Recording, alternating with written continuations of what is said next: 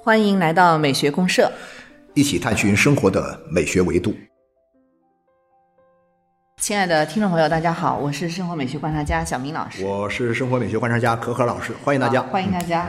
呃，柯老师，你看这段时间一直在冬奥会啊，冬奥会是吧？啊，看冬奥会了。对，正好放假嘛，大家一起看看冬奥会。对对对，没错。啊，那冬奥会其实已经快结束了，好像。差不多，再过两天吧，它是二十号结束嘛。二十号左右。啊，对对对。所以咱们这个是到结束前，我觉得必须要聊聊这个冬奥会。但是说实在的，咱们不是个体育节目，没法聊体育。对。但是呢，这里面有一个东西可以聊聊，我觉得是跟冰雪有关的，冰雪冰雪运动啊，以及冰雪运动给我们带来的一种很特殊的一种美感。对，把冰雪作为一种艺术对象、审美对象，对，其实还是有很多内容可聊。太多东西可以聊了。我一想一想到这个，就是说。往美学上一扯呀，什么东西都有的聊，什么都可以聊，什么都有的聊。对，当然这个冰雪运动其实挺有意思的，就是说，呃，观赏性特别强。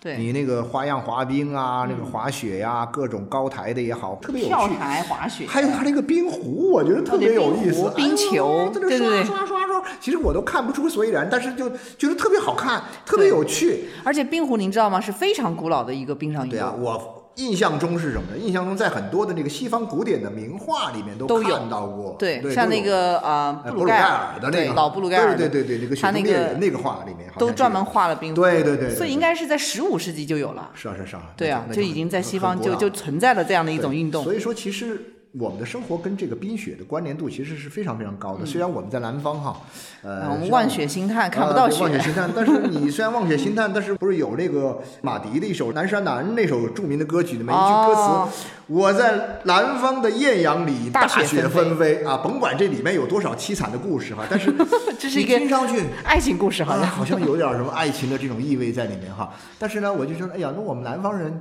也能够在某种时候以某种特殊的方式体验到大雪纷飞的感觉，我觉得它是一种诗意，很有诗意的，对，是一种诗意。就像那个木心也写过他的啊，对，黑暗中大雪，情欲哈，情欲是大雪纷飞的情对对对，在黑暗中大雪纷飞的人，就他都是用大雪纷飞来表达一种情感的东西，没错没错。所以可见冰雪呢。它确实是很有诗意，这是我觉得可以来聊，很能造景的一个一个对象。对，然后有一个让我觉得比较关注到的是，哎，它冬奥会现在有些项目啊，其实还普及率蛮高的，就属于现在也成为北方人很多日常的一种运动项目。哎呀，您这说啊，根本不是什么北方人，这个南方也有，南方人很多，南方没有，但是南方人可以去北方啊啊，比如说滑雪，滑雪，现在滑雪成为这个中产阶级这种生活的一个标配。已经不是马拉松了啊！不是马拉松，马拉松过时了是吧？马拉松呢？我跟你讲啊，至少有一点，马拉松比不过滑雪啊。马拉松没法全家乐啊，没法合家欢。嗯，这个滑雪的，可以一家人啊，老老少少、亲子一起去。那个你现在去很多，要么你去那个东北的那个雪乡那边那个滑雪的地方，或者你去那个成都边上那个叫什么那个西岭雪山，西岭雪山都有。嗨呀，全是这个老老少少一家人在那玩。但是你想马拉松哪有一家人跑的？你跑不动。对呀，你跑不动嘛。所以说，中产阶级终于在滑雪当中找到了一种马拉松这样一种严酷的运动项目的一个替代品。啊，啊，我是这么认为。它的舒适度应该也比马拉松强。舒适度好，很舒服。对，人跟自然也很融合。对，直接融合。你真的你跑马拉松跑到一定程度之后，你啊，非常痛苦的。这个世界其实蛮痛苦的，蛮痛苦的。对。而且马拉松说实在的，很多时候它的景观没有那么漂亮。我们曾经也聊过这个问题，对，聊过这个问题啊，对，但是枯燥的，其实其实是蛮枯燥的。虽然我们很多的马拉松赛是在啊风景非常优美的地方来比赛的啊，但是呢。说实在的，你跑到一定程度，你哪会顾得上看风景啊？人都累得要死了。对，这已经很机械了。对对对，没错。但是滑雪不一样啊，滑雪那个环境那叫一个美啊！想起来那个画面都很浪漫，很浪漫，很浪漫，又很刺激，又很浪漫，这种感觉 啊。对，一个滑雪运动，还有一个，我现在发现那个冰球玩的人也特别多，而且特别是有一些。青少年，青少年，青少年冰球运动，不知道你有没有注意到？那这样的俱乐部啊，什么训练营啊，好多。对对对对，我是有一朋友，他这个北方的哈，啊，他有一个孩子去这个加拿大留学，嗯，然后去加拿大申请学校的时候，嗯，他在国内的一个什么类似的比赛里面哈，得过，我不知道是个什么球队哈，没细问，但是呢，得过这个很好的名次的，嗯嗯，所以他申请那个加拿大的学校里面呢，很容易就拿到了这个 offer。然后呢，进去之后还可以参加这个学校的冰球队，啊你知道吗？对就是因为他们那个外国很好玩，就是他们希望这个冰球队里面呢，当然也有他的政治正确的因素在里面，各种啊、各种人都有对啊，各种种族都有对对对，然后你没想到一个黄种人，一个来自中国的人，个打头虽然不是特别高大，但是呢球打得特别好，有这什么的话呢，可以加入到这个球队里面，这对学校来说是一件非常非常受欢迎属的一个。于有体育特长的啊，有他也有特长生，对吧？是的，是的。，所以从这里来讲，你看这个冰雪运动啊，原来我们可能自己是觉得离自己很远的，对其实那现在对现在也很近了，就只是说南方确实可能困难一点。南方去北方，你发现没有？南方的人冬天要出门旅行的时候呢，都是往北方跑。我经常说到是什么？就是说，呃，南方人和北方人呢，他们的这个旅行啊，都是逆向的。北方人往南方跑，过冬啊，你们东北人往这个海南岛跑，嗯，那么这个香港人，这个珠三角的人是往什么？往东北去对啊。然后以前的时候没疫情影响的时候啊，一窝一窝的扎北海道去了。对对对，扎到北海道去干嘛呢？滑雪啊、滑雪是的啊，，也是一个滑雪。天堂啊，多好啊！现在很多人在国内内卷的话，你其他地儿去不成，去东北，要不就去呃西林雪山，现在特别火。就是有些地方它不太适合，或者说是亲子，哦，就是有点专业。那那那太专业了，或者说他那个东西呢，呃，亲子当然也可以去哈，但是不如你比如说西岭雪山那边亲子搞得特别受欢迎。哦。啊，他的一大卖点可能难度不高。对对难度没那么高，它没那么陡峭，比较安全，比较那个什么舒缓那种。对，所以我我就思考，你看柯老师，嗯。像这种冰雪运动，其实它主要是把人置于自然之中的情境里面，它是体现了一种怎样的生活美学的态度？那那咱们先听段音乐，那就找个北方的北方的作曲家西贝柳斯啊，芬兰的芬兰的最伟大的这个作曲家西贝柳斯的一首小提琴协奏曲。啊啊西贝柳斯音乐很有冰雪感。很有冰雪感哈，啊就是说它虽然没有说像我们之前聊过这个冬天的时候，你比如像这个柴可夫斯基，柴可夫斯基那首他的这个冬之旅啊，嗯第一交响曲，对他直接写他在雪花里面，在漫天飞雪当中坐火车，对啊的那种直接写的雪景。嗯，你看这个谁西贝柳斯的曲子，他虽然没有直接去写雪景，但是你能够感觉到这种冰雪的这种氛围。啊，啊，然后在冰雪氛围里面那种美啊，一丝一丝、一点点的这个嗯慢慢慢慢慢的展露出来的这种感觉，有点清冷，哎呀，清有点忧伤孤雁的、忧伤的啊那种感觉啊特别好啊！特别是这首小提琴协奏曲的开头这个部分呢啊，，非常好听。啊，你一听就带入到那种茫茫的雪原里面去那种感觉，哎对，特别有意思。后感受到那种呃三三两两飘落的雪花。对对对对对，OK，那我们就先听一下，嗯。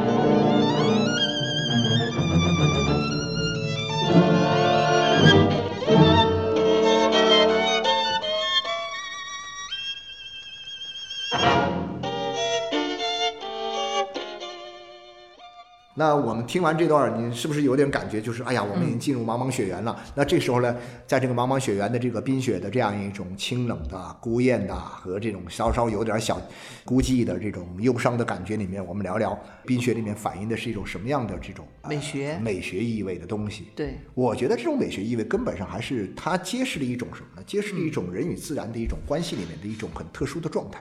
对，啊，一种很特别的状态。小明老师，你有没有想象一下？就是说，一年四季当中，按说哈，嗯，冬天的时候呢，到处雪花纷飞啊，冰天雪地的感觉。我们人可能是躲在屋内，躲在房间里面啊，围着一团火在烤火，啊，也不用干活，对吧？这时候我讲的是农业文明状态下哈，就是我们就躲在室内，因为自然比较恶劣嘛。我们感觉到自然环境很恶劣，但是其实你发现没有，恰恰是在这个时候，人们呢。你通过冰雪运动的这种方式去重新回到自然的环境里面，你建立起来的人与自然的关系，它是一种完全不一样的关系。对，它有可能会更有挑战性。对，因为自然更恶劣了嘛。对啊，对啊，对啊。对啊，你走出去，你实际上跟自然的这种冲突会更强、更强烈。然后呢，在这个过程当中呢，它又显得更纯粹啊。就是我去自然里面干嘛？你想，我不可能说，当然也有这种哈，比如说。有很多人生活也不容易，然后呢，抓鱼的是吧？冬天要去摸点鱼吃，或者说冬天要去打点猎哈，或者什么也有这种东西雪中猎人就是这样。雪中猎人嘛，老波尔盖尔的画的就是这个意思。但是更多的时候，我们到雪地里面去的感觉是什么呢？我们是去游戏，对，以一种极端的状态获得一种游戏的一种极强烈的一种刺激感。对，那个冰壶运动就是这样出来的。对啊，刚才说咱们说这个老博尔盖尔的一幅最有名的画就是《雪中猎人》这幅画里面，你看这个前景当中是一片这个冰，可能是一个水面，上面都结着冰的，然后冰上有很多的小人儿在玩。对，就在玩冰壶。就是玩的是冰壶。对啊，然后呢，博鲁盖尔还画了很多的画，因为博鲁盖尔作为这个呃尼德兰地区的这个时代十五、十六世纪的这个画家，他那时候画的这个画里面的这个大量喜欢画冬天的画。嗯啊。冬天的画里面，你发现没有？诶，他的冬天的画呢，并不是像什么呢？比如说，我看过这个谁的戈雅的画啊，戈雅画冬天，哎呀，好家伙，惨不忍睹 啊！就是人在雪那个风雪里面走了，完了就衣服就裹得紧紧的，对对对对对，好像就要被这个狂风吹走，吞噬啊，吞噬被冰雪吞噬，被狂风吹走的感觉。戈雅是西班牙人，嗯嗯，南方人碰到个寒冬那是受不了，你知道吧？对。但北方人在严冬里面，他会找到自己的乐子。对他反而角度反而角度不一样，然后呢，他画的这些冬天的事儿呢，都是什么呢？都是全在冰上玩的人特别多。对，他在冬天里面反而让你感觉，哎，好像我们反而可以出去打猎啊啊，然后做游戏。我们可以做游戏，我们可以玩冰壶啊，我们可以玩圈圈，我们可以在上面做各种各样的东西。对对啊，对。通过这样一种冰雪的这种运动形式，其实你发现没有，冰雪并没有阻止人们。脱离大自然，相反的，它召唤人们来到冰雪的世界里面，去跟自然去重建一种新的、纯粹的、更具有刺激性的一种游戏的亲近关系。对它特点是，首先它有一定的刺激性，对对对。然后呢，它有点挑战极限，对对对对，对吧？就是让你感觉到你的挑战性很强。嗯，因为你通常的运动，比如你跑个步。啊，你去跳个高，好像都没有他这种在冰面上去那种感受，对吧？所以他这个会有点不一样。你看，除了我们刚才讲那个绘画，就是布鲁盖尔的这些作品里面，其实像有一些这个艾略特的《花园》里面，他也写过雪橇游戏。哦，写了。对，包括我记得原来那个小妇人里面都好像描写都有哈，都有。对，都描写过。那就美国那个小妇人哈。对对对。然后像这个艾略特，这个是英国人写的，就是他们欧洲应该是很长一段时间很长时间有。所以说，其实在这种。冰雪运动里面呢，我就会觉得说，其实我就一直会想起一个什么事儿，特别有意思。啊。就是我虽然是生活、出生和长大都是在南方哈，嗯，但是我觉得以前的冬天哈，我觉得我现在想起七十年代我小时候那个时候冬天的时候，我在南昌的时候，经常那时候会有下雪，嗯，然后呢下雪当然不是像北方那么大，嗯，但是呢路面也会结冰，嗯，啊那个冰当然冰层不会那么厚，嗯，但是我就会想起我那时候哈十来岁啊或者七八岁的时候啊那时候每年到了冬天的时候。外面还没有全部化掉，有雪的时候，然后路上结冰的时候，特别冷的时候，特别冷。我们这边小孩啊，特别喜欢出来玩儿。哦，你发现没有？就小孩不怕冷。平时你说你那个，哎，都不爱出去玩儿。但是一到了冬天就特别爱去玩。那有雪打雪仗是最好的，是吧？对对对，堆雪人，堆雪人打雪仗没有。你哪怕是什么莫名其妙，就是在外面去涂脚啊，涂脚去 踩排印子啊，对对对，就就去滑，哎呀，滑溜那种滑动哈，觉得特别好玩。然后回来可能是要哪里又摔了一下，哪里怎么样，但是特别爽。所以你会发现没有，就它是这种，就是它会冰雪，它会很容易激起人的一种很强烈的某一种欲望。对啊，这种欲望呢，就是说，哎，让你去。到雪景里面去啊！我现在想到，今天我们要是哪里下雪，前不久啊，北京下雪，哪里啊，北方下雪的时候，大家很开心呢。对，啊，虽然送外卖的很辛苦，是吧？但是呢，其实大家总体上来讲都是很开心。虽然出行不方便，大家都很开心。很开心，我们要出去玩，出去玩干嘛？当然，我们今天的玩法最主要的玩法就是各种拍照。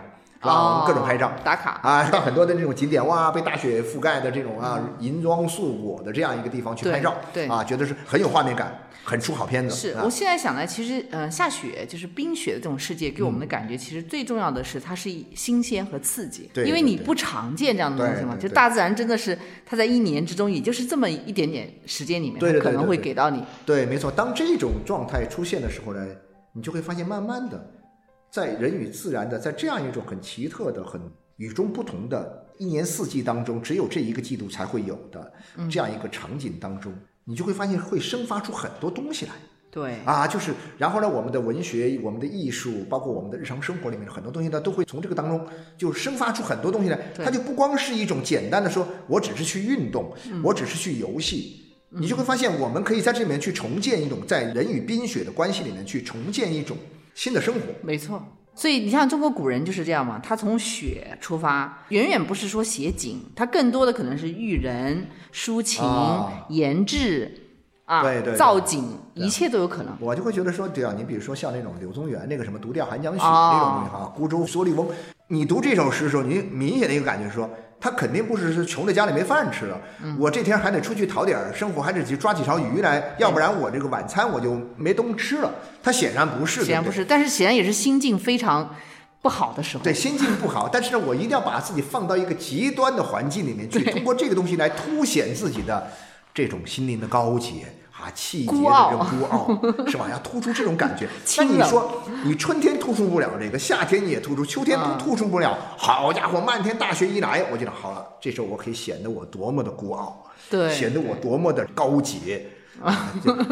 遍地的这个白茫茫一片的这个大雪，它恰恰把一切的东西都荡涤干净了。对，然后这时候唯有我的内心，唯有我的气节，哎呀。孤傲着在这闪光，对，这种感觉，对对，没错，是不是有这种感觉？没错，而且就是他内心也是不愿意跟这个世界上很多东西同流合污的嘛，所以就像这个雪这么晶莹洁白，才能衬映我内心世界的这种纯粹。对对对对，你知道吧？好纯，完了，一看就还真以为自己特纯洁的这种感觉了。对，先甭管那么多，对吧？没错，这个其实是我觉得是冰雪意象，就美学意象里面的一个非常重要的一个。方面。就是纯洁啊，这个晶莹、晶莹、洁白的、清新的，对对对对，这类的是一个非常代表。也确实是啊，我有一种感觉是什么呢？就是说，特别是北方的那个冬天的时候哈，嗯，你看那个树枝叶子全部都落掉了，没有树叶了，全是树干、枝干，光秃秃的，光秃秃的枝干，我就会觉得说，就相当于什么呢？就相当于我们讲一个人，他的所有的骨感就出来了。啊。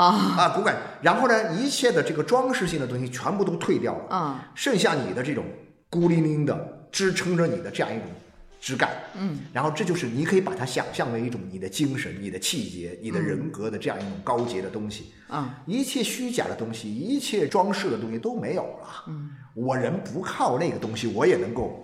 昂首挺拔在茫茫的雪原当中，会有这种感觉吗？对对对，啊，我觉得特别有意思哈，就这种。他好像就是把很多污浊的东西就涤荡干净。涤荡干净了，其实虽然他其实也没有涤荡干净，但是你至少你看世界上世界上，所以说茫茫大雪的时候，哇，你觉得为什么特别好？也特别容易在内心里面有一种很纯净的感觉。对，你不去会去想那些东西。对啊，这是一个很重要的方面。对，我就想起那个，没错，呃，那个川端康成。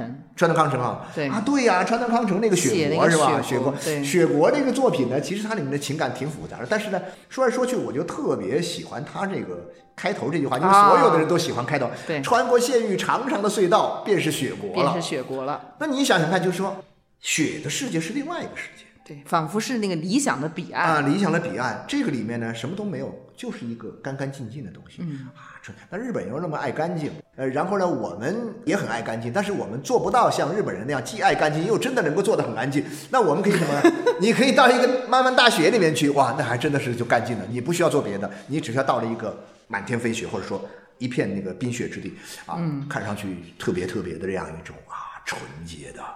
高洁的、孤傲的，然后呢又冷清的，因为我觉得冷的东西呢，它就给你带来一种很酷的感觉。对，它用冷清的跟日本的那种所谓的侘寂的东西有一点点关联，有关联。所以他蛮喜欢用这样的雪景来造他的一些意境。你看那个情书是吧？那个电影就一一开始漫天的那个岩井俊二那个情书，哎呀不得了，那个我专门在我那年。冬天我去小樽，我专门去了，专门去。应该很多人去打卡吧？啊，对，现代人更多了。我第一次去日本玩的时候呢，因为那时候还没有自由行的时候，我是报一个团儿，那个团我去选，当时有好多个团，嗯，好多线路，好多线路，好多个团，不同的线路。然后呢我专门选了一个，说正好是。春节期间，嗯，呃，其中有一个小樽的线路，啊，我就选了这个，就去了。哎呀，就那种感觉还真的是很好，白茫茫的一片，对啊，他们的审美我觉得蛮贴近这种风格的。对对对，这是一种吧。其实我觉得还有另外一种，还有另外。何老师，您觉得呢？啊，您说啊，是不是有一些这种雪景让人的感觉其实是内心可能会有点不适的，未必是那么清新美好的。对，我觉得可能是一种哲学意义上的一种虚无的东西吧。啊，会不会有这种感觉哈？对，虚无感，有哲学意义上的虚无感。但是这种虚无感，你可以做很多的理解。嗯，这种虚无感，我会想到，它跟一种什么东西有关呢？你比如说，它跟我们对于一种死亡的极限体验有关。啊，可能有这种东西。啊，所以因为讲到这个东西的时候，我就会想啊，就是说，呃，我前两年让我看本书啊，就是德国一个导演叫赫佐格的一个导演。他写了一本书叫《冰雪纪行》，哦，记录了他的一段历程啊，一段历程，嗯，是一段这个历程呢，不是象征意义上的历程啊，是真的一个他自己行走的，在下雪天暴走几百公里，我忘记了七八百公里嘛，嗯，从哪里走到哪里呢？从慕尼黑走到巴黎啊，走这么远，走这么远，大概基本上是一个平行的一个移动，从东边一点的慕尼黑一直往西边的这个巴黎走。他为什么要走呢？因为他的老师啊，当年这个就是。带入他进入这个电影行业的一个著名的这个大师啊，新浪潮运动的大师。嗯，这个老师呢生病病危了。嗯，然后呢他要去看他，但是呢就说他没想坐飞机去，也没想开车去。嗯，他就想我这个时候应该以一种形式，一种具有仪式感的一种形式，我要在雪地里面艰难的跋涉，然后呢去历练，然后呢穿破各种雪原的一种阻碍，我从慕尼黑我走到。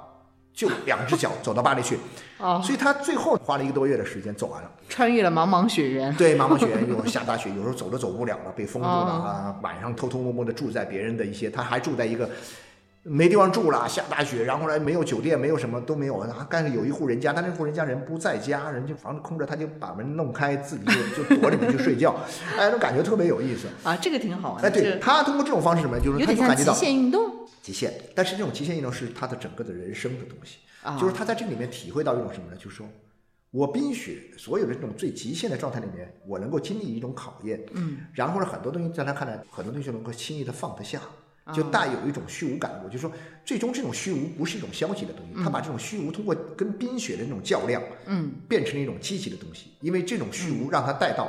更高的存在啊，把它引向更高的存在，转化成一种人生的啊一种意义的智慧的东西，对对对对对，其实就是一种陌生经验的积累，陌生经验就是你你通过一段不断的去接触这种陌生的经验，对对对对，然后去填补你人生中可能欠缺的或者空白的东西。因为是这样的，就是说，因为我理解是这样的，就是说，在这种极限的生存状态里面哈，嗯呃，很多东西人身上的很多你平时体会不到的东西呢，它会被激发出来。对对对。所以我经常这样说，我说我们生活在这个叫什么？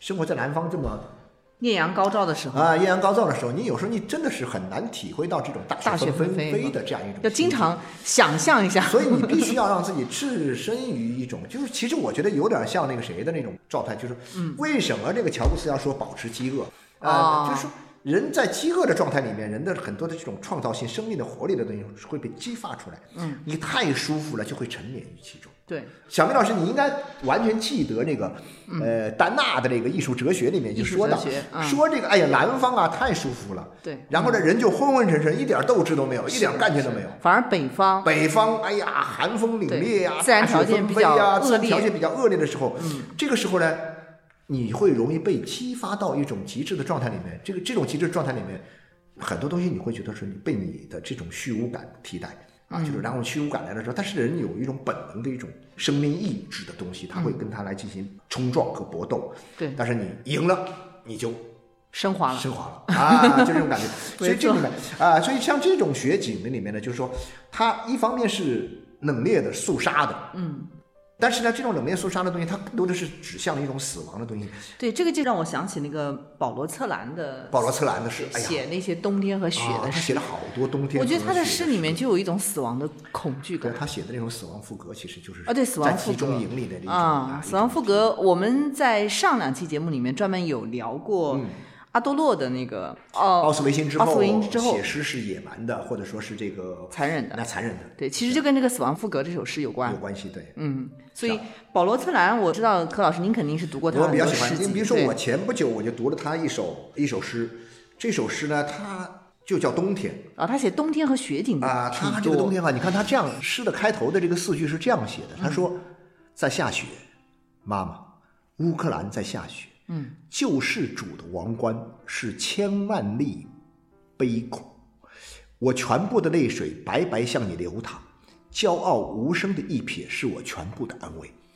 就是你看没有，就是说这里面很有意思，他写的是什么呢？就是说乌克兰在下雪，但是呢，在他的想象当中呢，救世主也好，或者说是这些这个就是救世主吧。他们的这个皇冠上却闪着金光哦，然后呢，这两种就是一种死亡的东西，跟一种救世主的，在这种人们的这样一种在被冬天吞噬的这种死亡面前，还能够闪现出它的这种互相映照、映照冲突。然后呢，你就会发现，哎呀，天哪，这个冬天里面的这个漫天大雪啊，其实是一种什么呢？首先，它是一种死亡的一种意象，嗯，然后这种死亡的意象呢，凸显出了一种就是我们讲到的这种。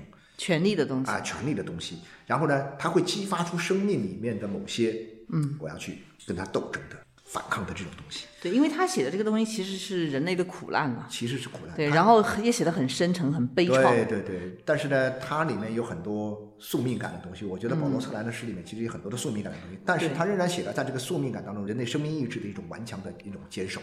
对，因为他父母都是在集中营中被杀害，对对对，他自己也经历了很多苦难，是，所以他是在《死亡赋格》这个里面体现，就是他自己很多体会和感受，对，所以是有点不一样。对，然后呢，这个在其实，在西方的文学里面有好多这个哈，他的这种写冬天和雪呀，跟死亡都相关的。其实那个谁的一首呃一段描写，我觉得特别好。就是乔伊斯有一个很有名的短片叫《死者》，他这个死者呢，其实他大概是讲什么？他跟他的妻子之间的关系啊，其实已经是貌离神合的关系。嗯，然后他知道他的妻子的这个心中啊，嗯，有另外一个人，但这个人呢是一个死了的人。嗯，他通过这种关系是写什么呢？就是说他很计较一个什么东西，就是说一个死了的人在他老婆的心目中是活着的。啊，而他一个活着的人，是在他老婆的面前就跟死了差不多，所以这种生死的这种纠结啊，啊，让他很那个什么。但是在最后的一场大雪当中，他获得了平和。哎呀，这段大雪的这个文字啊，我突然想到，他应该是一场大雪抹掉了生死的这种对对对对对对对对对，没错没错。我花一点点时间来朗诵一下这小段乔伊斯的《死者》短篇小说的最后一段是这样写的，他说：“是的。”报纸说的对，整个爱尔兰都在下雪。它落在阴郁的中部平原的每一片土地上，落在光秃秃的小山上，轻轻地飘进艾伦沼泽，再往西又轻轻落在香农河黑沉沉的奔腾澎湃的浪潮中。它也落在山坡上那片安葬着迈克尔·弗里的孤独的教堂墓地的每一块泥土上。它纷纷飘落，厚厚的积压在歪歪斜斜的十字架上和木石上，落在一扇扇小木门的尖顶上，落在荒芜的荆棘丛中。他的灵魂缓缓地沉睡了。当他听到雪花微微地穿过宇宙在飘落，微微的，如同他们最终的结局那样，飘落到所有的生者和死者的身上。啊，就这段。乔伊斯真的文笔很好，而且这段翻译也确实很棒。对啊，之前之前聊过他的这个对尤尤利西斯，他在一片雪景当中，他把生死之间的这样一种东西全部放掉了。对啊，这种纠结，把它放掉了，终于靠的是一片大雪，对，消解了这个边界了。但是有时候你这样设想，他反复的去描写了这个墓地上的这样一种雪哈，那其实不是在预示一种死亡的东西是是啊，当然这种死亡它并不是像以前写的那么可怕。对，每个人的理解不一样，对对呀，雪地。这个墓地上的一片雪景会给人带来一种超越的感觉。对，超越可能是超越了死亡的恐惧感，超越了死亡恐惧，反而是一种归宿感。归宿感，所以说你看哈，人们说我自己旅行的时候呢，特别喜欢去很多地方去墓地参观啊，去观赏啊。以前好像咱也聊到过这个事儿。嗯。最震撼我的一次还是在什么呢？我那年去那个巴黎的时候，去那个拉雪兹啊。拉雪兹墓地这个名字也很有意思，拉雪兹它里面有个雪字儿。所以我就冥冥之中觉得说，我应该在下雪的时候去这个墓地看。哦，你专门在下雪。所以我第一次去是二零零三年的一月份，我去这个巴黎的时候，嗯，那天巴黎下大雪，大雪纷飞的晚上。好家伙，晚上纷飞过了。啊，然后呢？这时候雪覆盖在这个拉雪兹的这个墓地上面，哎呀，你那种看上去有一种很神，真的是很莫名其妙的感觉哈。嗯，神圣感。对，绝对是神圣。但是呢，它毕竟是墓地，但是你又不会觉得它很恐惧。你有的时候说实在的，去墓地看呢，会让人瘆得慌。确实有这个事儿。但是你这个时候看到一片白茫茫的大雪覆盖在这个拉雪兹公墓的那些各种不同的那个墓地上之后，你觉得哇，美得不得了。嗯啊，我的就是一种超越了一种死亡的一种圣洁的东西。对，就像刚才乔伊斯那个短篇小说里面写的那样。对对对，就是对它每一片雪花都均匀的落在啊，落在土地上，生者和死者的身上。对，落在墓地上，也落在城市的中央。对对对，没错。所以这种感觉你就感觉特别特别好，对，是不是？而且非常有诗意，没错。然后也也让你的心灵的很多东西升华了，好像。升华，我觉得是这样。所以说，我们从冰上的这个运动，嗯，我们呢转化到了一种冰雪的一种审美。对你就会发现，它里面包含的真的是很丰富的这样一种内容，很丰富的意境，然后它很符合美学里面的很多造境的东西。对对对，造境就是说大雪帮你，我觉得就是说，呃，任何一个雪景都是什么呢？都是上帝和人类的共同携手创造的一个美妙的一个作品，一个美学作品。美学作品，对，有些东西就是人类自己创造的，但是。雪景，我认为是人和上帝携手创造的。对对啊，就是这种感觉会特别特别妙啊。对，它就是帮助你把这个情景呈现在你的眼前。对啊，对对对对对。然后像我们刚才讲的这个，不管你是在南方艳阳里大雪纷飞也好。还是坐在黑暗里，啊坐在黑暗里去这个叫什么？去大雪纷飞。看，就你看，有的时候我们就是这样啊，因为特别喜欢一种什么感觉，就是我们坐在冬天的时候啊，房间里面透过玻璃窗看外面啊，看外面哇，大雪纷飞的感觉啊。你看，包括像你刚刚提到这个小妇人那种感觉哈，那个那个片子里面哇，就好多下大雪的那种场景呢。对呀，对呀。在先是在房间里面，然后在外面。对。然后我之前看一个叫什么那个也是这个呃一个电影，也是非常非常漂亮的一个电影。就是澳大利亚一个女导演简坎年拍的这个祭词的一个电影，叫《明亮的星》。她是在，就是祭词是在罗马去世的，是冬天。嗯，然后这个消息呢就传回家了之后，她的那个未婚妻啊在家里，然后收到了她未婚夫祭词去世的消息之后，她穿上披风，然后呢在寒夜里走出家门，走进雪原。哦，哇，那个画面真是美的不得了。然后呢？背景音里面就出现了这个演员，就是那个小本呐，他朗诵这个祭祀的一首诗，的明亮的星的那个画面，哇，简直是美到！但是呢，这个时候是一个死亡的意象，对。但是他在死亡中穿越雪原，走了出去，就是超越嘛，就是一种超越的感觉啊！我觉得这非常棒。就是就是说，他可以超越生死啊！对对对，超越生死，雪让我们超越生死。对啊，我觉得有这种感觉，就是在美学上就属于。比较高级的，超越生死，极致的一种境界了，我觉得。哎呀，我觉得是是。哎，咱俩沉浸其中沉浸其中哈，差不多了啊。最后把这个差不多。西贝西贝柳斯的这个第三乐章，我们后面这段我们再听一下啊，我们听听，然后在这样一种冰雪所带来的欢腾当中，一种。这部分比较欢腾，比较欢腾的这个气氛当中呢，结束我们今天的这个话题啊。对，因为西贝柳斯他芬兰人，就是经常会啊，就是大雪纷飞的一个地方啊。OK，啊，谢谢大家，谢谢大家哈，嗯，再见，再见。